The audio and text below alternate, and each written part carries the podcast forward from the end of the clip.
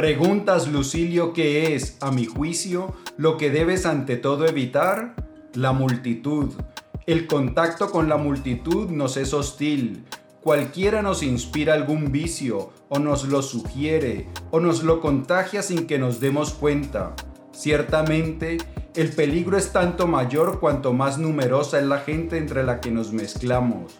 Pero nada resulta tan perjudicial para las buenas costumbres como la asistencia a algún espectáculo, ya que por entonces los vicios se insinúan más fácilmente por medio del placer. ¿Qué piensas que intento decirte? ¿Acaso me vuelvo más avaro, más ambicioso y más disoluto? Y hasta más cruel e inhumano porque estuvo entre los hombres. Hoy es bastante frecuente escuchar el término personas tóxicas y los estoicos nos enseñaban, cómo no, a lidiar con las personas tóxicas. Pero para ellos una persona tóxica no tenía el significado que tiene hoy. Hoy en día consideramos a alguien tóxico como alguien difícil, alguien con quien es complicado tener alguna relación. Sin embargo, para los estoicos, alguien tóxico es alguien que nos enferma a nosotros. Alguien tóxico es alguien que te impide ser buena persona que te enferma, que enferma tu alma con malas costumbres, con malos vicios. Así que en este episodio de las notas del aprendiz te voy a compartir las lecciones estoicas para que aprendas a lidiar con las personas tóxicas, para que evites que envenenen tu alma y que puedas seguir siendo tan extraordinario o más de lo que ya eres, y para que puedas de esta manera vivir una vida extraordinaria.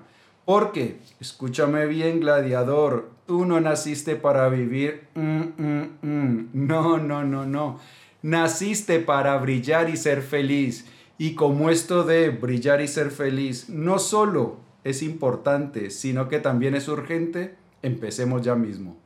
Bien, una de las cosas que se dieron cuenta los estoicos es que las malas costumbres, las malas actitudes se transmiten. Nosotros los seres humanos somos muy influenciables y si tenemos cerca a personas con malas actitudes, eso termina influyéndonos. Un solo ejemplo de lujuria o de avaricia causa mucho daño. Un camarada afeminado nos debilita y ablanda poco a poco. El vecino adinerado excita nuestra codicia. Un compañero malvado contagia su podredumbre a otro, por más puro y sencillo que éste sea. Pondremos cuidado entonces en ganarnos a los menos corrompidos, escribió, porque preámbulo de la enfermedad es mezclar a los sanos con los dolientes. Para los estoicos, la maldad, las malas actitudes eran como las enfermedades. Los estoicos que en esa época no podían darse cuenta de que era un virus porque no había microscopios para poderlos observar, pues de todas maneras ya se habían dado cuenta que cuando una persona está enferma, si esa persona tiene contacto con otra que está sana, es probable que le transmita esa enfermedad. Pues bien, lo mismo ocurre con los vicios. Los estoicos se dieron cuenta que alguien vicioso transmite sus malas costumbres a otra persona que puede estar sana. Cabe destacar que esto no es algo que Séneca mencione una sola vez. Como escribe en otra obra, las costumbres las tomamos de los que conviven con nosotros. Y lo mismo que ciertas enfermedades se transmiten por el contacto físico, así el espíritu contagia sus males a sus vecinos. Por ejemplo, una persona codiciosa puede transmitir su carácter corrupto a sus vecinos. Por fortuna, sin embargo, el comportamiento de las virtudes es el mismo pero a la inversa, de manera que suavizan todo lo que tienen al lado. Por consiguiente, mientras que las personas con un carácter defectuoso pueden transmitirnos sus malos hábitos, los individuos con un buen carácter que entablen amistad con nosotros pueden hacernos mejores seres humanos. Decían nuestras mamás, dime con quién andas y te diré quién eres.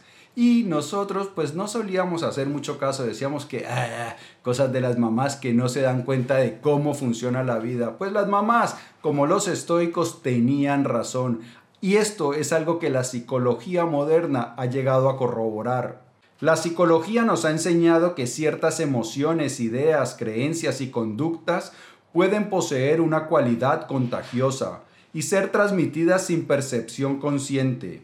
como también hemos aprendido que la hipnosis, la imitación y la sugestionabilidad figuran entre los fenómenos psicológicos más potentes. A pesar de que la imitación y la sugestionabilidad funcionan de maneras en gran medida inconscientes, son factores primordiales a la hora de tornar contagiosos los estados mentales. Los psicólogos advierten asimismo que las costumbres y los comportamientos sociales son adoptados en gran parte mediante la imitación no intencional o inconsciente. Pues bien, la psicología moderna también ha encontrado que nosotros adoptamos inconscientemente actitudes de las personas que nos rodean.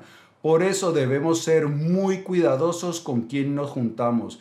Si nosotros estamos pasando mucho tiempo con personas que tienen un comportamiento que es diferente de quien nosotros queremos llegar a ser, pues debemos tratar de evitar esas personas, reducir la frecuencia con la cual nos exponemos a ellos porque inconscientemente empezamos a adoptar esas actitudes que nos van haciendo peor. Y es que hay una cosa que los estoicos tenían claro, y es que la felicidad depende de qué tan buena persona eres tú. Las personas viciosas, malvadas, no pueden ser felices. Ya sé que por ahí hay algunos psicópatas y eso es lo primero que me escriben. ¿Y qué hay de los psicópatas? Los psicópatas son una porción muy, muy, muy pequeña de la población. La mayoría de personas que se comportan mal sufren, hacen de su vida un infierno. Por el contrario, las buenas personas no solo viven en paz, sino que también tienden a prosperar más en la vida. ¿Por qué? Pues porque una buena persona es alguien que tiene con mayor frecuencia las puertas abiertas, se le aparecen a su vida más oportunidades que a alguien que es mala persona. Entonces, la virtud nos ayuda a vivir mejor. Por eso debemos evitar a las personas tóxicas o reducir nuestra exposición a ellas. Pero no solo nos afectan las personas tóxicas que están cerca de nosotros. Hoy con la tecnología y con Internet tenemos que tener mucho más cuidado porque somos más vulnerables. Con el pleno desarrollo de Internet se ha eclipsado el periodismo más serio de la era de la imprenta. Por desgracia, los artículos en línea que lo han reemplazado están destinados con frecuencia a causar indignación, conseguir clics y hacerse virales. Esto no puede ser bueno para nosotros como individuos ni como sociedad. Aunque Séneca fue tal vez el primer pensador en describir esto, sus ideas son más relevantes todavía en la actualidad. A través de los medios de comunicación de masas y las plataformas de redes sociales, la influencia de la psicología de las masas y el contagio emocional se ha extendido mucho más allá de lo que Séneca se podría imaginar. Para más INRI, Industrias enteras como la publicidad y los medios en línea intentan manipular de forma activa los sentimientos, las creencias y las conductas de las personas a nivel masivo. Por desgracia, no se trata de un esfuerzo tibio, sino acometido con rigor científico y basado en resultados medibles. Cada vez que clicamos en un enlace viral o en un titular que provoca indignación, alguien en algún lugar, alguna máquina, está manteniendo un registro de la popularidad de ese enlace. Pues hoy estamos expuestos a un mayor peligro por el Internet, las redes sociales, que pueden viralizar emociones negativas, pueden viralizar malas actitudes, malos comportamientos. Entonces nosotros debemos también tener mucho cuidado no solo con las personas que tenemos contacto físico, sino también con las redes sociales y el contenido al cual estamos expuestos, porque como ya ha demostrado la ciencia, eso nos afecta de manera poderosa. Entonces, si nosotros queremos seguir trabajando en el camino de la virtud, de la paz, de la serenidad, pues debemos entonces tener cuidado con la dieta mental. Así como cuidamos nuestra dieta de alimentos y buscamos comer lo mejor para nuestro cuerpo, lo más nutritivo, pues también tenemos que tener ese mismo cuidado con la dieta mental meter en nuestro cerebro cosas que nos nutran, que nos ayuden a ser mejores personas y a vivir una mejor calidad de vida. Y esa es la razón por la cual he creado la Serenidad Estoica, un curso con todas las ideas estoicas para hacer de nuestra vida una vida extraordinaria, para alcanzar la taraxia, que es la imperturbabilidad, la paz mental a través de la virtud, haciéndonos cada vez mejores personas y pudiendo de esta manera realizar una mejor contribución a la sociedad. Si estás interesado en convertirte en tu mejor versión y usar los preceptos estoicos para ello, abajo en la descripción dejo un enlace para que le eches un vistazo. Séneca aconsejaba a Lucilio, trata con los que han de hacerte mejor, acoge a aquellos que tú puedes mejorar, Tales acciones se realizan a un tiempo y los hombres enseñando aprenden. El bueno es útil al bueno porque ambos practican las virtudes. Sí que Séneca aconsejaba a su pupilo Lucilio que se juntara con los buenos, para que los buenos le enseñaran a él y que él también a su vez se juntara con aquellos que podían cambiar, para que Lucilio les enseñara. Pero hay una cosa también maravillosa que pasa hoy en día con Internet y las redes sociales y es que hoy tenemos acceso a gran cantidad de información positiva. Así que nosotros no estamos restringidos solo a las personas que tenemos cerca. Podemos escoger a los mejores mentores.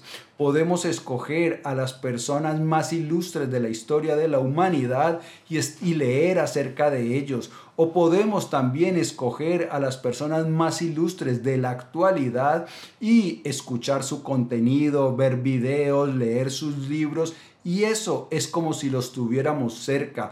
Esa influencia también es poderosa y nos va a ayudar a ser mejores. Por eso decía Séneca que quien mejor utiliza el tiempo es quien se dedica a la filosofía. Los únicos entre todos que están bien ocupados son los que dedican su tiempo a la filosofía.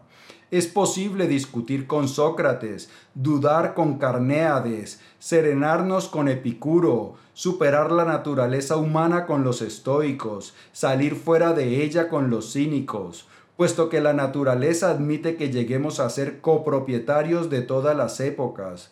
¿Por qué desde este tramo escaso y perecedero de tiempo no nos entregamos de todo corazón a esas realidades que son inmensas, que son eternas, que compartimos con los mejores? Esto es una de las maravillas también de nuestra época actual, que no estamos entonces circunscritos a la influencia de las personas cercanas. Si en nuestro círculo más cercano no encontramos los modelos que queremos imitar, pues en internet los podremos encontrar, los podemos encontrar en los libros y en muchas otras formas más. Así que hoy tenemos las puertas abiertas para reunirnos con los mejores, con los más ilustres y de esta manera absorber su sabiduría y crecer, volvernos cada vez mejores.